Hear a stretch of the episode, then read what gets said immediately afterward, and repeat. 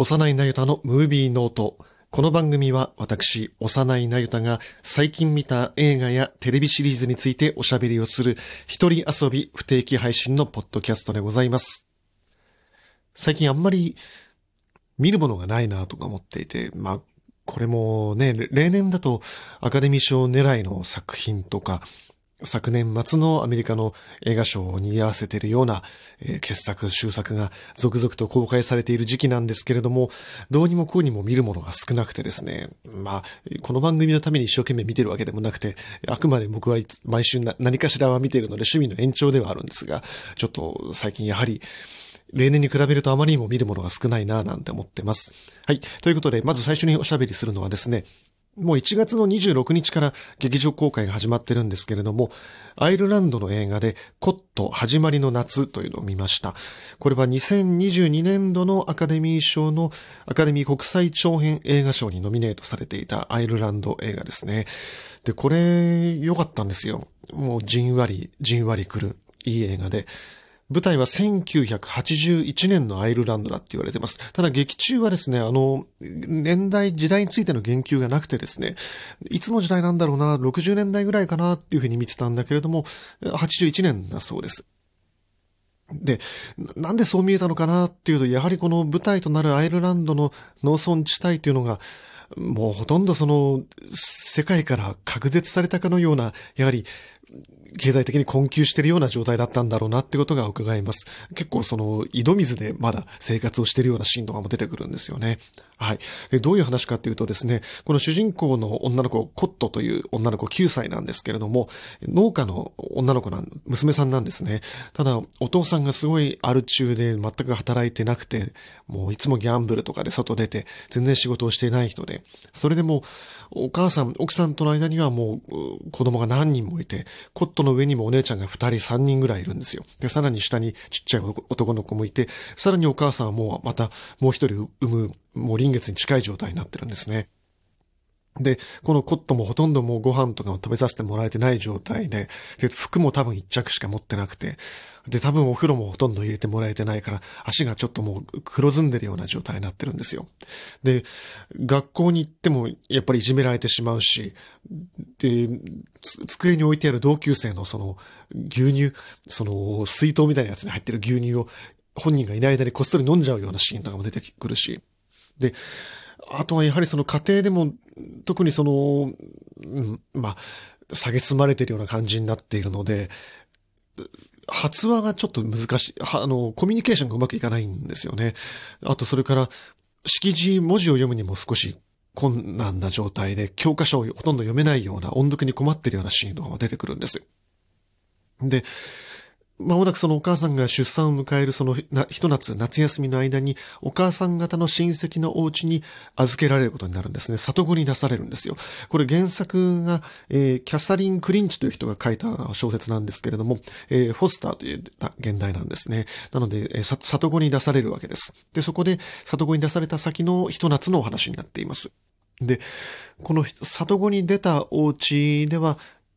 まあ、親戚のおじさんおばさん、もう結構年配で、まあ、おじいさんおばあさんぐらいの年齢で、やはり農家をやっていて、えー、あと、酪農か、酪農をやって牛を飼っているお家なんですね。で、ほとんど二人だけで切り盛りをしているようで子供がいない。で、そこで一夏を過ごしていくうちに、このこのコットはすごく大事に大事に育てられていって、少しずつ成長していくという話なんだけれども、この映画の中でコットがだんだん読めるようになる本の一つとして、ハイジが出てくるんですね。アルプスの少女ハイジが出てくるというとことからもわかるように、このアイルランド現代版ハイジになっていて、この少女が本当の愛情を手に入れていくまでの話っていうふうにもなっている。この現代、映画の現代はクワイエットガールという、もうほとんどその口を聞くこともできないコミュニケーションが取れないコットのことを示しているんですね。この最初にコットがその親戚のおじさんおばさんのところに行って、お母さんは元気って聞かれるといきなりコットは最近草刈りの人が来てくれなくて困ってるのっていきなり言い出してしまう。どうしたの？って聞くと、草刈りの人が来てくれないから、草を刈ることができなくてお母さんが出産も間近なのに、困り果てている、仕事ができなくなって困っているっていうことを話したいんだけれども、いきなり草刈りの人が来てくれないっていうふうに言っちゃうところで、いかにこのコットがもう、そういったちょっと発達的にちょっと障害が抱えているような状態だなってことがわかる。ただ、この映画見てるとその、女の子が成長していく話として、も、もちろん彼女が主人公ではあるんだけれども、僕みたいなやはり中年が見ていくと、その彼女を扱った親戚のおじさんおばさんの話として見ることができるんですよね。この二人映画を追っていくうちに、だんだんだんだんこの二人が何を抱えているかってことが見えてくる。もう非常にこの田舎の描写がいいところもあるけれども嫌なところもいっぱいあって、田舎のすごく美しい光景、自然が溢れていていい光景なんだけれども、近所のおばさんが、また嫌な感じでこのコットーと二人きりになった時に、あの夫婦はね、あんたのおじさんとおばさんはね、実は前にこういうことがあってっての勝手に喋っちゃう。嫌ですね、田舎っていうのは。僕も本当に、ものすごいど田舎で育った人間なので、まあ大体ね、もう、特に僕の名字、幼いなんて名字は、僕、僕んちと、僕のおじいちゃん、おばあちゃんちしかなかったから、もう郵便なんて大変ですよ。だって、あの、市町村名、なんとか町だけでもううちに届くんですよ。そっから先の地番とか何にも書いてなくたって僕んち届くぐらい、要するにもう、幼い家のなゆたといえば、あそこに住んでるあいつだなって誰もが分かってしまう。で、お前の親父はあいつだろっていう、もうその親父の同級生とかも普通に出てくるから、すぐ家族関係とか分かってしまう。そういう狭いところがまた田舎の難しいところでもあるわけですよ。で、コットもこの自分のおじさんおばさんたちが抱えている傷が分かってくる。で、このコット始まりの夏っていうのは女の子が成長していく話でもあるけれども、同時に、この年老いて傷を抱えた老夫婦が再生して試されていく話になるんですよ。この映画って本当にもう、なん何のどんでん返しもない、思い描いた通りに進んでいく物語ではあるんだけれども、やはりその、ラストシーン、クライマックスで、もう登場人物全員の心は決まっているんだけれども、その一声をなかなか発することができない。第一声を切り出すことができない。あの緊張感から、非常に観客に委ねられたオープンエンドに向かっていくところのこの終幕の流れが本当に素晴らしくて、そこで初めて、この物語っていうのはコットの物語である以上にこの年老いた夫婦の話なんだなってことで、僕は非常に心打たれるものがありました。あと撮影が美しいですね。この田舎の光景を捉えた撮影が美しくて、ケイト・マッカラという撮影監督なんですけれども、この人はあの、ノーマルピープルですね。えー、テレビシリーズ、普通の人々のタイトルでも出てましたけれども、えー、デイジー・エドガー・ジョーンズとポール・メスカルが主演していた青春ドラマがありましたが、あの美しいアイルランドの田舎町の光景を捉えていた人が、今回もこの80年代のアイルランドの田舎町を捉えています。ケイト・マッカラのカメラですね。あと、アカデミー賞のその国際長編映画賞っていうのは基本的には非英語の作品が集められるわけですけれども、これも全編、ほぼ全編アイルランド語になってるんですね。アイルランド語ってあんまり馴染みがないし、僕もよくよく気をつけたことはなかったんですけれども、アイルランドはもうイギリスに支配されてからは英語がどんどん入ってきた、えー、国で、アイルランド語っていうのはもう喋る人はだんだんだんだん少なくなっている状態で、今ではもうほとんど発話できる人は少なくなってるという、まあ、だからこそこの80年代ね、田舎では、まだこのアイルランド語が主流だったんだろうなっていう背景も、なかなか興味深いところがあります。はい。ということで、コット始まりの夏はまだ劇場で公開中です。で、えー、もう一本見たのがですね、今度は日本映画です。これは三宅翔監督の夜明けのすべてを見ました。三宅翔監督といえば前作稽古を目を澄ませてが、まあ、大、大、大傑作で、本当に僕はもうこの映画が大好きで、これを見た年はですね、これおととしか。おととしはもう年末に見たのにいきなりこれを年間ベストワンに選んでしまって、ね、普段、あの、一応アメリカ映画が専門、アメリカのテレビシリーズが専門とか言ってる人が、ね、いかにアメリカ映画の当たりがないからって年末に見た日本映画をいきなり1位にしてしまうって、そんな無責任な映画評論家見るのかと思ったりもするんですけれども、そのぐらい良かった。ということで、本当に大注目して、えー、初日に見に行った次第です。で、今回も原作があって、えー、瀬尾舞子さんの小説を三宅監督が自ら脚色をしています。で、主演は上白石萌音さん、えー、それから松村北斗さんですね。で、これ始まるとですね、いきなりその上白石萌音扮する藤沢という女の子のモノローグから始まるんですよ。で、モノローグが結構延々と続くんですよ。で、彼女が就職したんだけれども、PMS、月経前症候群という病気によって、なかなか社会活動をうまく送ることができなくて、結局ドロップアウトしていくというまでの話がずっとモノローグで語られていく。うんと思って。ね、映画の、まあ、作法の一つとして、もちろんモノローグが優れた映画もいっぱいあるけれども、モノローグでほぼほぼ説明して進んでいく映画ほど、やばいぞって映画はないわけで、おいおいどうした三宅翔と思ったわけですよ。ねえ、あの、前作のその稽古のあのあまりにも過ぎ落とされた素晴らしい単性さ、あれに惚れ込んだ身としては、あまりにも口数が多いどうしてしまったんだろうと思って結構不安になってしまった。まあ、モノローグがあるのは本当その前半だけで、あとは三宅監督のそのインタビューとか読んでみると、今回はその、やはりその言葉にこだわって作ってみたというコンセプトはあったみたいです。で、いきなりその冒頭部分が終わると5年後に飛んで、えー、上白石萌音をする藤沢が、東京の下町の小さな会社で働いているところから始まる。で、その下町の小さな会社っていうのは、家庭内、室内用のプラネタリウムを作っているメーカーなんですね。で、そこで働いていて、で、そこには松村北と扮する男の子、山添という男の子も務めているんだけれども、彼もやはりパニック症候群、パニック障害を抱えていて、やはり社会活動をうまく送ることができなくて、その会社に流れ着いていた。っていう、そういう、やはり稽古と同じように、その今の東京現代社会からある種弾き出されてしまった人たち、孤独感を抱えている人たちが流れ着いてくる話になっている。で、この三宅監督の、僕はその前作の稽古しかまだ見てないんだけれども、見比べてみると面白いなと思ったのが、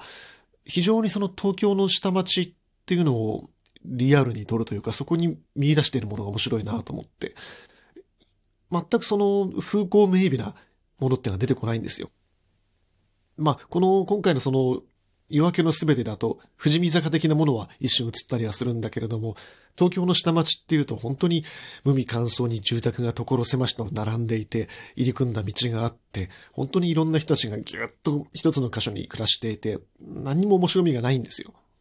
でも、そこに暮らしている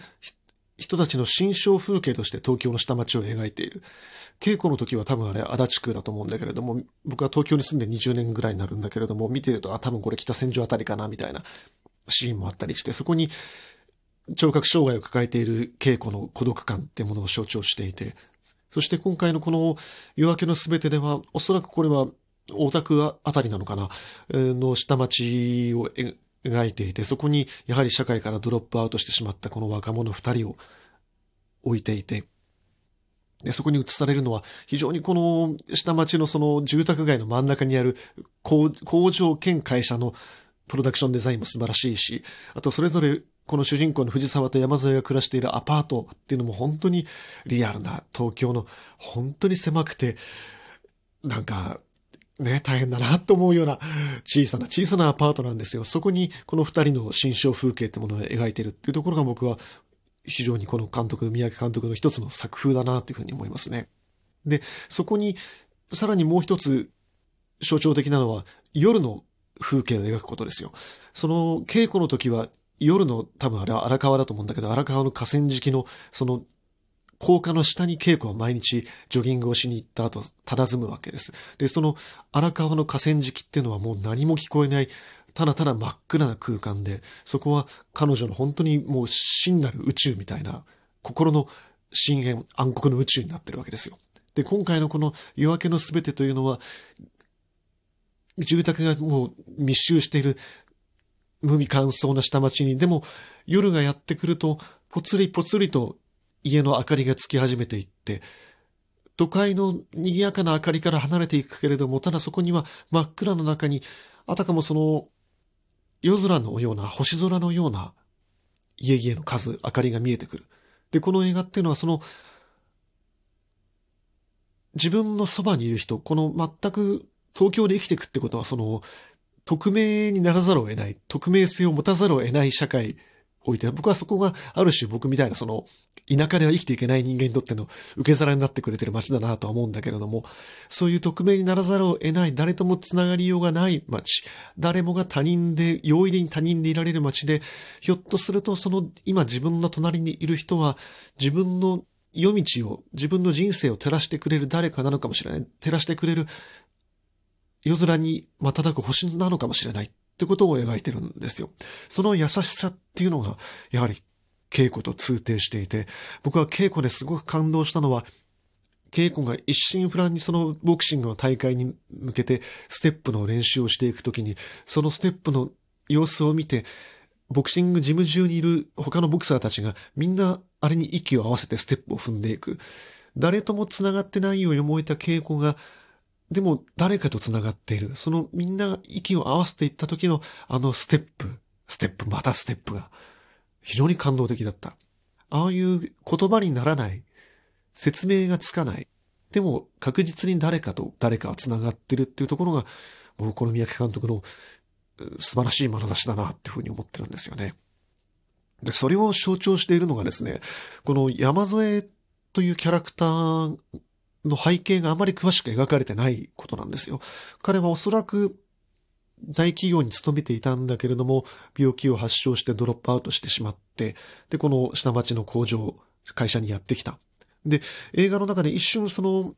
彼の上司、えー、渋川清彦さんが演じてるんですけれども、彼と、それから、その、彼が、山添が今働いている小さな会社の社長、これは三石健さんが演じてるんだけれども、この、新旧上司二人が、ある集会に出てるんですよ。これは、どういう集会かっていうと、なんかグループセラピーみたいな感じで、近しい人を亡くしてしまった人たちが集まって、会話、おしゃべりをして、レクレーションをして一緒に時間を過ごすっていう、そういう小さな集会に出てるシーンが一瞬だけ映って、そこでこの二人は多分知り合ったんだなってことがわかるし、その縁があって、おそらくその山添は今のその大田区の工場に紹介されたんだなってことが推測できるんですね。全く説明はないんだけれども。で、非常にこの渋川清彦を演じてる辻元というその昔の上司っていうのはこの山添に対してすごく献身的で、いつまでもいつまでも気にかけて面倒を見てくれてる人で、この終盤本当に素晴らしいシーンがあって、山添がようやくその自分の生きていく道が少しだけ照らす、照らされて進む方向が分かったことを知らされた時に、この辻元がうっと胸を詰まらせるシーンがあって、このシーンのその渋川清子清彦さんの演技は本当に素晴らしくて、僕ここ数年見た中で、最も心打たれたサポーティングロールじゃないかなと思うんだけれども、そこをまたこれ見よがしに見せない、この三宅翔監督の切り上げ方もまた素晴らしくて、これがね、その稽古の時のあの、ものすごく削ぎ落とされた演出ですよ。そして、一方で三石健と、その山添の松村北斗の二人だけのシーンで描かれるその距離感っていうところからも、それだけで彼らが抱えていた何か過去にあったもの、過去に、抱えていた傷も見えてくるし、そして彼らのつながり、心の拠り所も見えてくるし、そして言葉にはしないけれども、彼らが心の奥底でつながってるっていう関係性が見えてくるっていう、非常に美しいというか心打たれる演出でしたね。うん、この三宅翔監督の映画って本当に脇役の宝庫で、前回のあの稽古の時も本当にあのボクシングジムに顔を揃えている俳優たちがみんな素晴らしかったけれども、今回もこの主人公たちが働いている会社の脇役たちも素晴らしいし、まあ何よりこの三石健と渋川清彦というもう偉大なる名脇役ですよ。あと、上白石萌音扮するその藤沢のお母さんも良かったんですね。最初、あの、これ、りょうが演じてるんですよ。で、僕、りょうだってわかんなくて、なんかやけに雰囲気のある美しい人が現れたなと思って、なんか、あの、引退したタカラジェンヌみたいだなと思って、誰だろうなと思って、もう一回出てくるシーンで、あ、これりょうだと思って、いや、こんな、ねえ、いや、もともと美しい人だけど、こんなにエレガントな年の取り方をしてたしてたんだと思って、非常に感心しましたね。うん。まあ、ただその一方で僕はやっぱり前作の稽古目を澄ませての方がすごく好きだなと思うし、あ、まあ、あの映画っていうのは本当にあんな全てが完璧に揃った映画だし、あんな映画をそう何本も捉えちゃたまったもんじゃないと思ったりもするんだけれども、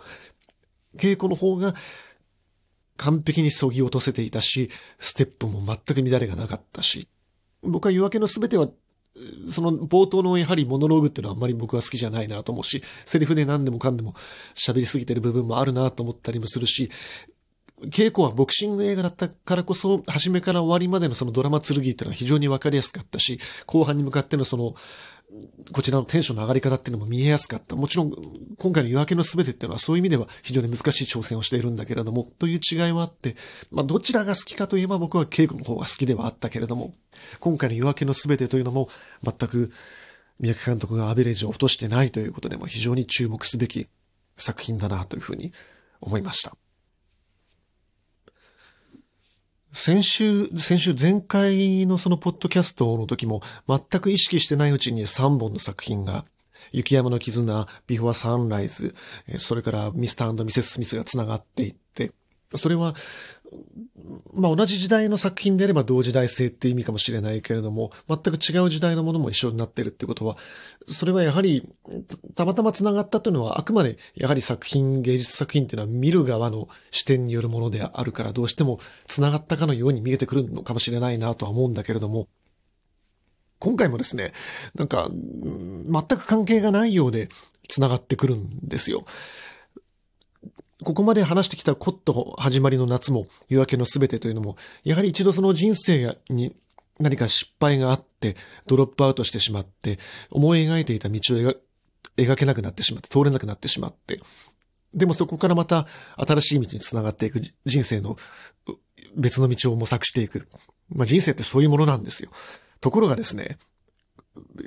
僕、この間見たそのテレビドラマ、テレビドラマの話しますけれども、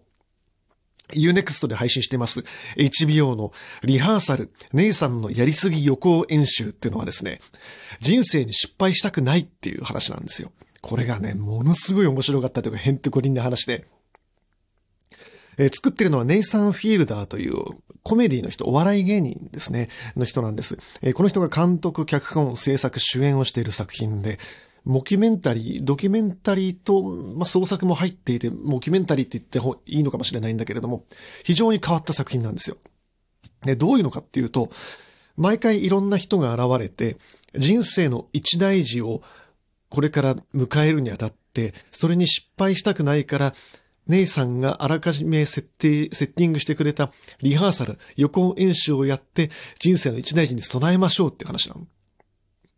例えばこの第1話に出てくる人は、友達仲間に実は学歴詐称していた。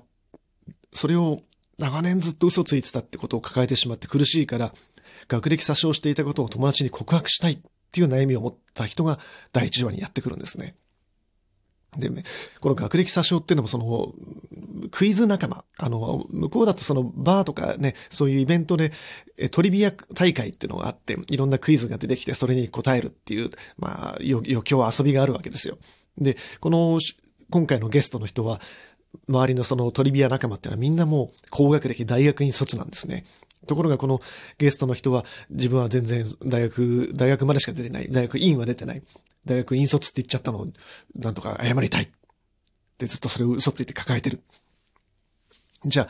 姉さんがじゃあ、まずその告白するための場所をどうするかって話になってくる。じゃあよく行くそのトリビア大会に出るバーで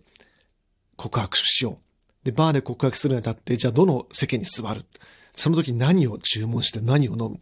で、まず会話を何から始めるっていうところから全部予行演習をしていくんだけど、そのためには、じゃあ、いつも行くバーと同じバーのセットを作ろうって、まずセットから作り始める。で、そこにエキストラの俳優さんたちをみんな呼んできて、全く同じ環境を作って、そして会話のそのロールプレイングのフローチャートを作っていく。第一声まずこれから喋り始めたら、じゃあ次はここに派生してっての、延々延々、その姉さんが用意した俳優さんたちとゲストの人たちが喋って、シミュレーション、ロールプレイをしていく。で、ようやく告白をして、なんとか人生の一大事を乗り切りたいっていうふうにするんですよ。でもこの姉さん、その、まず第、第1回目でそのゲストの人の話を聞くにあたって、ね、そのゲストの人を身構えさせちゃいけないから、あらかじめ姉さんも予行演習をしている。そのためにゲストの人のお家のセットをわざわざ先に作って、ゲスト役の俳優さんと予行演習をしてからゲストのとこに初めましてっていくっていう。何言ってんのって話なんですよ、これ。とにかく全部で6話、7話とかしかないんだけど、1話30分ちょっとなんだけども、もう毎回どうしてそうなるのっていう展開の連続なんですよ。そのゲストのお家行った時も、ね、最初ゲストと喋ってて、実は今日僕ちゃんとこれもリハーサルしてきたんですって。え？ちゃんとこのお家とそのままのセット作ったんです。いいつそんなうちを真似て作ったの？って言ったら、実はこの間、ガス漏れで点検に来た業者がいたでしょあ、いました。あれ実はうちのスタッフなんですって。3D スキャナーで家中をちゃんと 3D スキャンして、全く同じセット作りました。つって、本当に倉庫内に同じセット作ってる。なんじゃそりゃっていうことを続けるんですよ。まあ、人生に失敗はしたくない。まあ、できればその人生の一大事を乗り切って成功させたい。でも、思ってた通りにはいかなかったりする、するし、全く違う結果を生むかもしれないし、どんなにどんなに予行演習をしても全く思い描いてない結果になるっていうところに人間心理の複雑さ、不可思議さってものがあるはずなのに、この姉さんを何度も何度もいろんなゲストを呼んで、いろんなシミュレーションをしていく。で、第2回目以降は、子育てをしたいっていう女性がやってくるんですよ。結婚して子育てをしたい。その子育てのために、まだこの人結婚もしないんだけれども、子育てをまあ、3週間ぐらいかけて、生まれてから18歳までを3週間で体験したい。で、そのために姉さんがセッティングするのは、結婚してから用のその一戸建てをまず借りて、で、赤ちゃんから子役を3日おきぐらいに3歳ずつ年を取らせて3週間持たせていくっていう設定を取るんですね。ただ、子役をその、24時間働かせるわけにはいかないから、ね、向こうのその組合に引っかかるから、例えば赤ちゃんは寝る時間になったら部屋に連れて行って、さあ寝ましょうねて寝かせました、扉を閉じましたってなったら、スタッフが窓から出てきて、赤ちゃんを抱いて外に出て行って、代わりに赤ちゃん人形をベッドの上に置いて、で、モニタリング別の部屋でしてるんですよ。モニタリングしてる人たちが、本物の赤ちゃんをリアルタイムでモニタリングしてるのを見ながら、その、モニタリングしてる赤ちゃんが泣いたタイミングで、ロボット赤ちゃんの夜泣きスイッチを押して、リアルな夜泣きまで再現するっていう。何言ってんのっていうね。でもそこからまた、どんどんどんおかしなことになってしまう。これね、あの、ちょっとチャーリー・カウフマン的な不条理な笑いもあるし、この徹底した再現っていうところに、このネイサン・フィールド、フィールダーの一種の狂気みたいなところもあって、不気味さもあるんだけれども、あまりにも突拍子もなくておかしすぎてしょうがない。で、このネイさんっていうのも、なかなかとてもお笑いの人とは思えない何かあんまり愛愛嬌のある感じじゃないんですよね。えっ、ー、と、この人は1983年生まれ、カナダの人なんだけれども、どっちかというとちょっとぬめっとした感じの捉えどころない、つかみどころない感じの要望の人で、この人自身の芸風としては多分そういうポーカーフェイス無表情の芸風が得意なんだろうなと思うんだけれども。で、見ていくうちに、どんどんどんどんその人間のアイデンティティっていうのは一体どっから出てくるんだろうか？人間の感情っていうのは一体どこから湧き上がってくるんだろうかっていうところまで考えずにはいられなくなってくる。毎回ゲストは呼んでくるんだけれども、1話完結じゃなくて、その大型プロジェクトとして子育てプロジェクトをシーズンの真ん中に置きながら、姉さんはその合間にいろんな人のゲストの会の収録に行って、いろんな人の人生をシミュレーションして、えー、どんどんどんどんリハーサルをやっていくわけですよ。だから、一個のシーズンの中にいろんなリハーサルが入っていて、いろんな人生が入っていて、いろんな感情を姉さんがシミュレートしていくことになっていく。っていう、この行き当たりばったりでやってるように見えて構成もすごく巧みによくできてるんですよね。だんだんだんだん姉さんはその、あまりにも徹底的にリハーサルやっていくうちに自分が誰だかわかんなくなってきてしまう。でも、よくよく考えてみると人間の人生っていうのは、あらゆるシチュエーションで、あらゆる人格を使い分けてんじゃないかなっていうふうに僕は思うんですよね。家庭では家庭の人格があって、僕が職場で見せてるような表情っていうのは当然僕の家族には見せたことがないわけだから、そこは全く知りようがないわけだし、職場にいる人たちには職場の人格しか見せてないわけだから、僕が家庭でどういう人間かっていうのは分かりようがないわけだし。人間っていうのは実はその、常日頃からいろんなフィルターでいろんなキャラクター、いろんな人格を演じてるんじゃないのかなってことまで考えざるを得ないっていう、非常にヘンテコなテレビシリーズなんですよ。で、これ、なんで見たかっていうとですね、ちょうどこの今収録している2月16日から Unext で、やはり Unext で、えー、このネイサン・フィールダーの新作が始まってるんですね。ザ・カースっていう作品なんですけれども、これはですね、えー、このネイサン・フィールダーともう一人一緒に今回、えー、プロデュースしているのがベニー・サフディなんですけれども、このサフディっていうのは、サフディ兄弟ですね。えっ、ー、と、グッドタイム、アンカットダイヤモンドを作ってる兄弟監督ですけれども、このサフディ兄弟は最近コンビ解消を発表していて、まあ、特に不仲でも何でもないみたいなんだけれども、まあお互いそろそろ別のクリエイティブに向かっていこうということでコンビを解消したらしいんだけれども、最近この弟のベニー・サフディの方は俳優業としてもすごく精力的にあの、精力的に活動していて、えー、最近だと、ポール・トーマス・アンダーソンのリコリス・ピザに出ていたりとか、クリストファー・ノーランのオッペンハイマーに出ていたりとか、役者としても、あの、一生懸命やってる人なんですね。見た目はすごく、なんていうか、僕突とした普通のアンちゃんなんだけども、しっかり芝居も上手い人で。で、今回はこのネイサン・フィールダーと組んで、えー、ドラマシリーズを作っている。で、主演がなんとエマ・ストーンですよ。というエマ・ストーンがね、リハーサルのネイサン・フィールダー作品で、彼と共演っていうか彼と主役でやるっていうところにこの今のエマ・ストーンの凄さってのがあるよね。だって、これ、この直、これと同時期に哀れなる者たちですよ。まあ、とん、とんがってるなっていうか、本当にエマ・ストーンってこっちの方向に行くんだっていうね、思ってもいなかったなと思いますね。しかも、あの、やはり今日2月16日から、ようやくようやく日本で公開されます、某は恐れているアリアスターの新作。あれも、チラシパンフレットとか見ると、エマー・ストーンがレコメンドのコメントを出してるんだけれども、すげえ大好きっていうことを書いていて、ああ、やっぱりエマ・ストーン今こっちなんだってこともわかるということで非常に楽しみにしていて、ザ・カースを見るためにまずはリハーサルから予習ということで見てみました。えー、ということで、まずザ・カースを見る前にまずリハーサルから見た方がいいと思います。必見です。